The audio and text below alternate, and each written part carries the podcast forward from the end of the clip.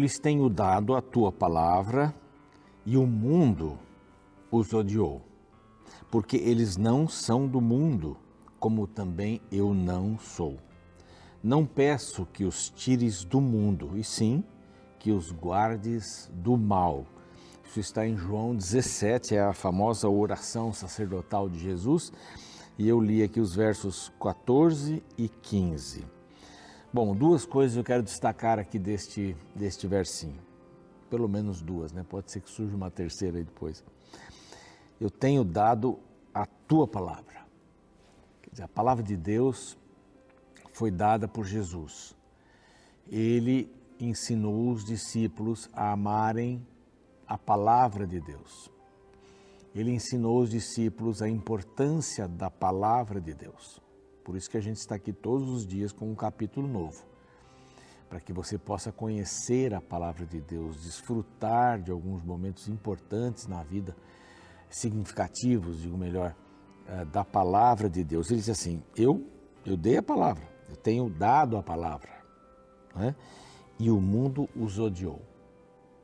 É, se você lembra da história de José, José era, era simples, era falava do coração, falava as coisas simples da vida, falou dos seus sonhos, é verdade, que Deus tinha dado para ele, e os irmãos o odiaram. É, também ele foi odiado pela esposa de Potifar, quando ele não quis ceder às tentações que ela lhe propunha. Então, as pessoas que amam a palavra vão fazer alguma diferença no mundo. Todo mundo sai para beber no happy hour, né? para passar a noite e tal. Hoje eu estava vindo para cá bem cedinho e parei num, num, postinho que eu gosto de parar aqui na estrada, tomar o café da manhã, e vi ali uma porção de jovens com roupa escura e tal, e vi que eles estavam voltando da noite, da noite. Uh, bom, sem muitos detalhes, né? Mas se você diz assim, não, obrigado, eu vou passar a noite bebendo, não tem sentido. O mundo pode não gostar de você. Uma falcatrua comercial, você não entra, o mundo pode não gostar de você. Então, a palavra de Deus vai fazendo você uma pessoa melhor. O fato de lê-la vai fazendo de você uma pessoa melhor. E aqui diz assim, porque eles não são do mundo. Isso não quer dizer, a gente usa muito essa expressão no mundo evangélico, né? no mundo evangélico, ah, do mundo, coisas do mundo, o mundo está entrando na igreja. Não, o mundo está na igreja. A igreja está no mundo. A gente não é um ET, mas a gente não compactua das coisas que estão erradas aí, que estão equivocadas segundo a palavra, não segundo a minha ideia. Você entendeu, né? E o pedido de Jesus, né? Não peço na oração que os tires do mundo. Não, nós estamos no mundo. Agora você vai vender tudo que você tem e vai para o meio do mato. Vai pregar para quem? Os passarinhos? Mas não tem sentido isso. Você pode viver uma vida mais tranquila e tal, mas não se afastar de tudo, porque a nossa, a nossa obrigação como cristãos é pregarmos. Não é pregarmos para as pessoas do mundo que estão ao nosso redor. Né? Mas eu não peço que os tires do mundo, mas que os livres do mal. Então isso é, é bem significativo. Gastei bastante tempo aqui, mas não falei tudo o que eu queria, mas só para a gente ter uma ideia disso, né? A palavra nos faz pessoas diferentes e nós podemos ser odiados, é? podemos ser rejeitados até por familiares, por sermos pessoas diferentes que praticam o bem. Essa é a palavra de Deus e este é o programa Reavivados por Sua Palavra aqui da TV Novo Tempo. Vou falar agora apenas do YouTube, Importante você saber disso. Nosso canal é Reavivados por Sua Palavra NT. Esse é o nosso canal. Vá lá, se inscreva. Estamos chegando ao meio milhão de pessoas inscritas. O que isso quer dizer? Quer dizer que mais pessoas, mais pessoas. Pode ter certeza disso, tá bom? Então vai lá, se inscreva. Vou falar também do NT Play. Nós estamos lá e há outros conteúdos além dos da televisão. Vou falar também é, do Deezer do Spotify. Estamos lá e, e, já estão gravados os programas de Gênesis 1 até o capítulo de hoje, que é o 13 de Provérbios. Convidar você para poder acompanhar a gente em todas estas plataformas. Na volta, eu quero mostrar a revista que está fazendo maior sucesso entre a garotada, tá bom? E vamos começar o capítulo 13 de Provérbios. Não sai daí, o intervalo é rapidinho.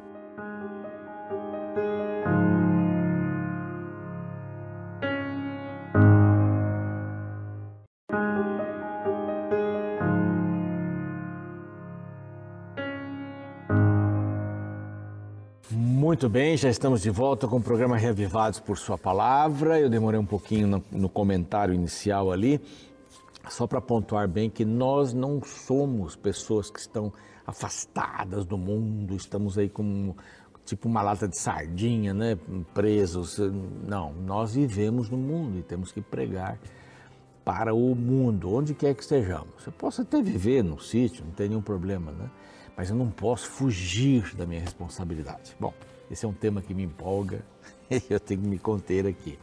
Eu disse que apresentar a revista, né, que está fazendo maior sucesso aqui entre a garotada, é extraordinária, é extraordinária. Quando você recebê-la aí, você vai ver isso, seus filhos vão ganhar um brinde muito especial, mas graças aos anjos da esperança. São eles que nos possibilitam é, trabalhar aqui na Novo Tempo, né? Quem são os anjos da esperança? Eles são pessoas que, comprometidas com o Evangelho, querem que o Evangelho seja pregado em português e espanhol para todo mundo, e é o que a Novo Tempo faz, creem na missão da Novo Tempo e, e fazem, portanto, essas doações. Se você quiser se tornar um anjo da esperança, é bem simples, aqui tem um WhatsApp, o número de um WhatsApp, mande a mensagem, quero me tornar um anjo da esperança. Beleza? Vai receber todas as orientações. E graças a eles, então, a revistinha, tchan tchan. Pronto. Super Lupa, a volta ao mundo em sete dias, histórias bem legais, não é só história bíblica, é, começa com a história bíblica, depois vai falar sobre essas coisas que Deus criou, a água, as estrelas e tal, muito legal, muito divertido, muito bacana. Parabéns aí à produção. Se você quiser receber essa revistinha para os seus filhos, sobrinhos, netos, vizinhos, anote esse telefone e olha, anote esse telefone e dê para os vizinhos, para os amigos, para as amigas. Tá? E diga, olha, peça a revistinha também, vai ser uma benção estudar a palavra e ó, estaremos pregando o criacionismo. Deus fez todas as coisas, tá bom? Beleza. Capítulo 13, então, de Provérbios aqui, é, o título que, que nós demos é Cuidados da Sabedoria. Os cuidados da sabedoria para com as palavras, para com os negócios, para com as emoções e para com os relacionamentos. São quatro aspectos que este capítulo vem apresentando. Como você já sabe, é, Provérbios não se está dividido em, em capítulos para facilitar a busca, mas esses capítulos não quer dizer que agora o tema é sobre isso. Tem bastante mistura de provérbios e tal, dá para você pensar que é um livro extraordinário, né? E essa característica de provérbios nos, nos ajuda a entendermos melhor essa diversidade da vida. Né? Há provérbios praticamente para todas as coisas: educação de filhos, relacionamento marital, é, finanças, é, viagens, é uma série de coisas aqui. É bem interessante, bem interessante isso mesmo. Então, aqui vamos saber os cuidados da sabedoria, os cuidados da sabedoria. A sabedoria é, é, é, é o tema, né? O tema principal do livro de Provérbios aqui. Então, começa com cuidado com as palavras, cuidado com as palavras. Fala da instrução do pai. O filho sábio ouve a instrução do pai, mas o escarnecedor não atende à repreensão. Então, que fala das palavras humanas, né? A gente não dá valor às palavras é, de conselho, de pessoas que nos amam.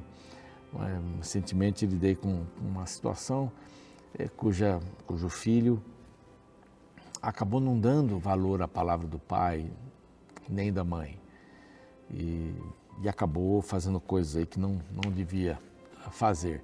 Os conselhos foram dados, né?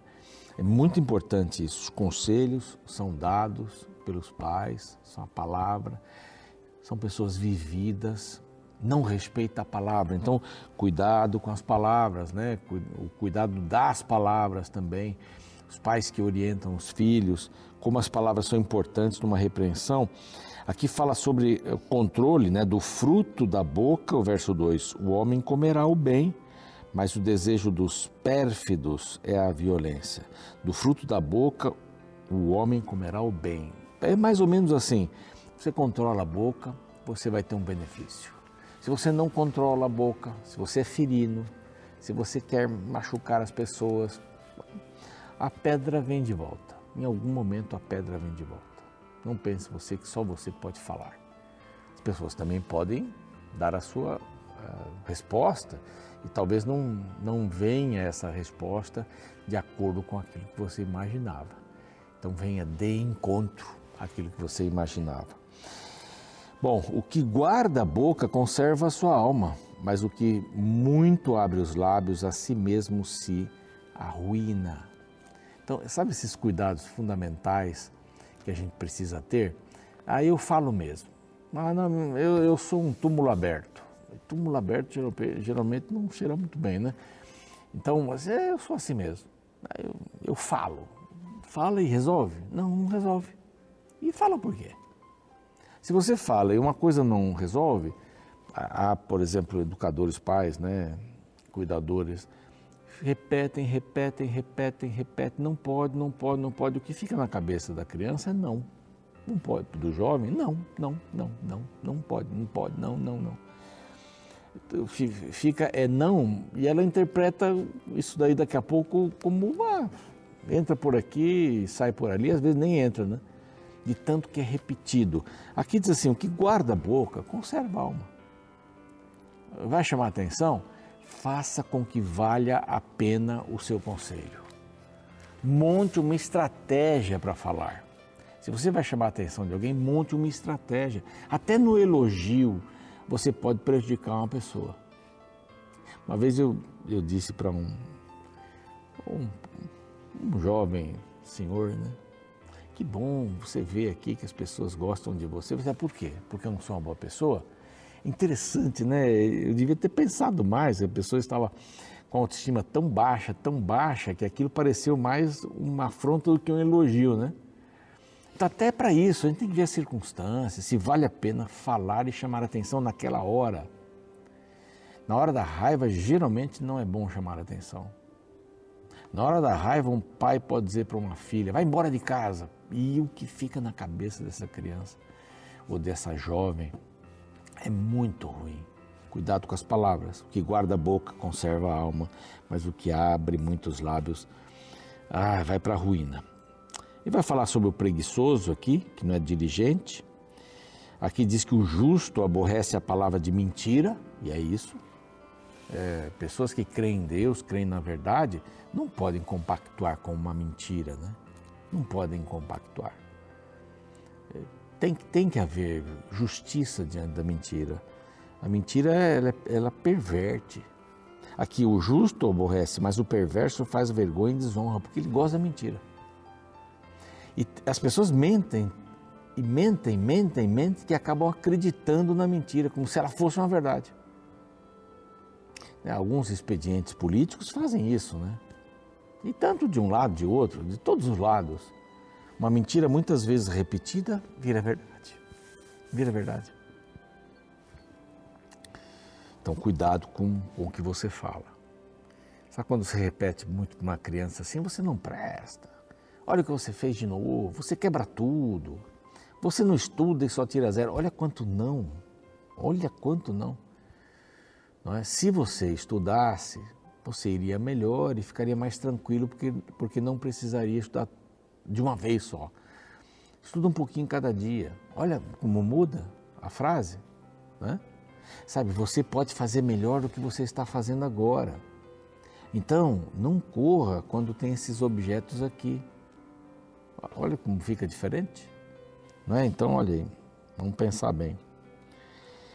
Bom, aqui ainda fala sobre a justiça guarda a, a integridade, né? E já entra no próximo item que é cuidado com os negócios. Primeiro a palavra.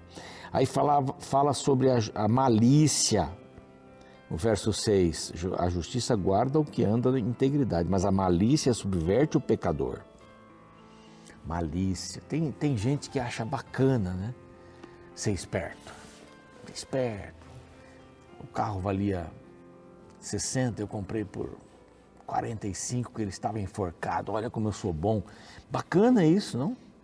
Se aproveitando, se você tem o dinheiro, só vá até onde você pode ir, que a pessoa também não perca. Eu tenho dito aqui que negócio bom é negócio onde ganha, ganha, onde todo mundo ganha. Ganha quem vende, ganha quem compra.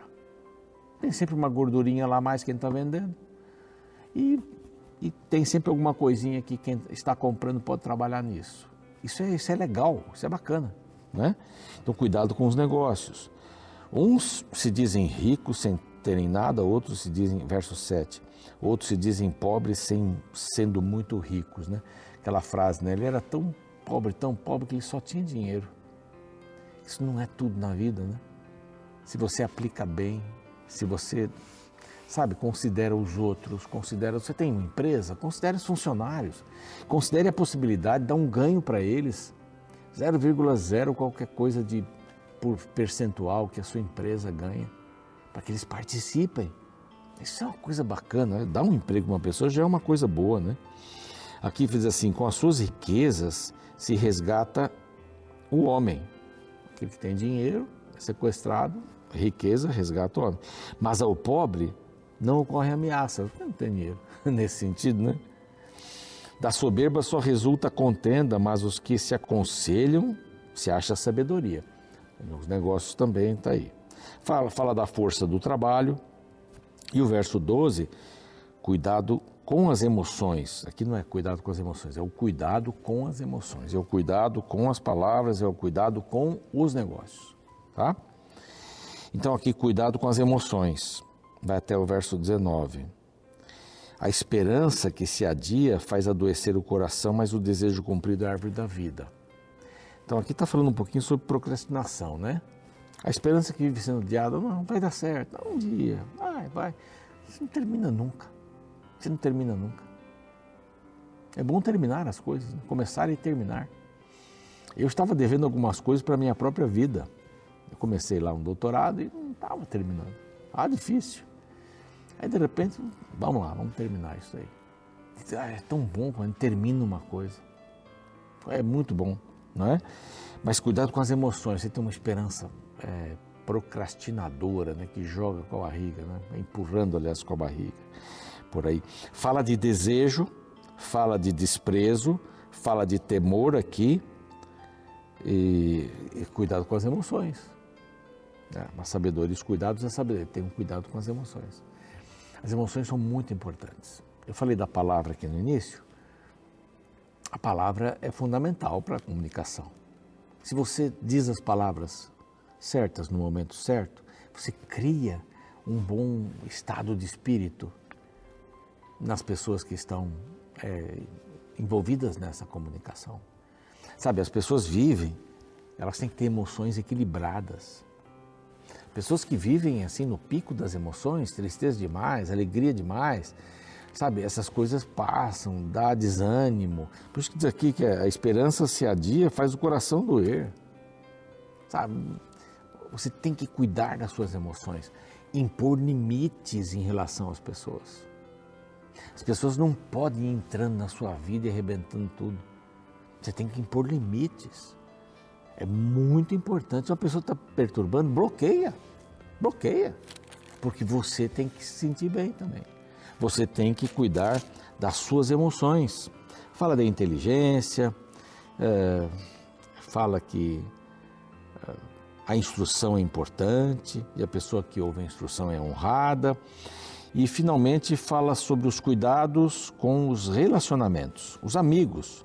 Quem anda com o sábio será sábio, mas o companheiro do insensato se tornará mal.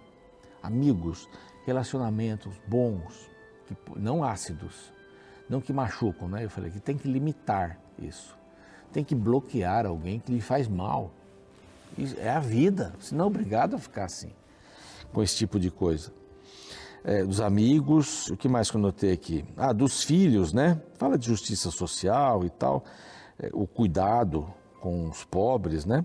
O 24 fala que o que retém a vara aborrece seu filho, mas o que o ama cedo disciplina, então relacionamento com os filhos, com os familiares. E aí nós estamos terminando esse capítulo que fala sobre essas questões, saúde também, né? Bom, o justo tem o bastante para satisfazer o seu apetite, mas o estômago dos perversos passa fome, sempre querendo mais, sempre mais, sempre mais. É a vida. Graças a Deus pelos provérbios que nos ajudam a entendermos os cuidados da sabedoria nessas várias é, facetas da vida. Vamos orar. Pai querido, nós te agradecemos porque é necessário pensarmos na sabedoria, os cuidados que ela tem com vários itens da nossa vida. Que o Senhor nos dê, nos dê este, esta visão clara, é, não, não fechada das coisas da vida e que a tua palavra seja a base para a gente enxergar o mundo, para a gente enxergar a nós mesmos e os nossos relacionamentos, nossas palavras, nossas ações. Em nome de Jesus, amém. Muito bem, o programa segue, a gente fica por aqui e amanhã nós vamos ver o capítulo 14 de Provérbios. Até lá. O escritor Rubem Alves certa vez afirmou: Os jardins precisam existir primeiro na alma para depois existirem externamente. Este pensamento nos lembra da importância dos sonhos, os quais sempre antecedem grandes conquistas. Afinal, não existem grandes realizações sem grandes idealizações. Porém, apenas sonhos não são suficientes. Desejar sem se esforçar é se iludir. Por isso que existem muitos jardins dos sonhos que ficam apenas no mundo da imaginação. Desejos que nunca se materializam. Me recordo que certa vez fui aconselhar um jovem que não levava sua vida de estudos a sério. Para iniciar o diálogo, lhe perguntei qual era o seu maior sonho para o futuro profissional. Ele prontamente me respondeu que sonhava em ser médico. Fiquei bem impressionado com a resposta que ouvi. Afinal, estava diante de mim um jovem que era negligente com os estudos e indisciplinado em suas tarefas. Porém, apesar de todas as suas ações serem responsáveis, ele sonhava em fazer medicina. Percebi que ele não sabia do caminho árduo para se alcançar tal objetivo, dos sacrifícios envolvidos, das lutas a serem travadas. Eu me recordo que, com o máximo de carinho possível, eu lhe falei: Veja, esse plano que você tem não é um sonho, é uma ilusão. Sonhos são desejos que trabalhamos para materializar. Ilusões são vontades que não nos esforçamos para realizar. Da maneira que você conduz sua vida hoje, esse sonho nunca deixará de ser um sonho. Interessante que a Bíblia também fala de pessoas que nada têm por falta de esforço. Veja, por exemplo, o capítulo 13 do livro de Provérbios, no qual o sábio Salomão se dirige a pessoas preguiçosas. No verso 4 lemos: O preguiçoso deseja e nada tem, mas a alma dos diligentes se farta. A Bíblia é bem clara ao afirmar que desejo sozinho não constrói nada. Desejo sem esforço não passa de ilusão. Grandes sonhos precisam de grandes sacrifícios. Como acertadamente escreveu John Maxwell, não há sucesso sem sacrifício.